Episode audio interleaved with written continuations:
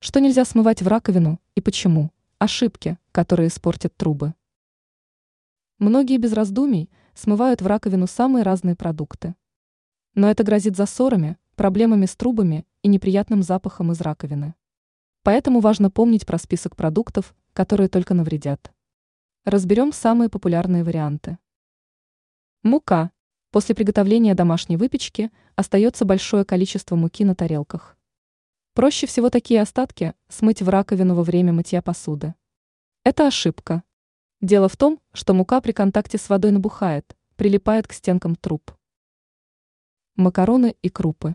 Эти продукты также набухают при контакте с водой, могут провоцировать засоры. Кулинарные жиры и масло.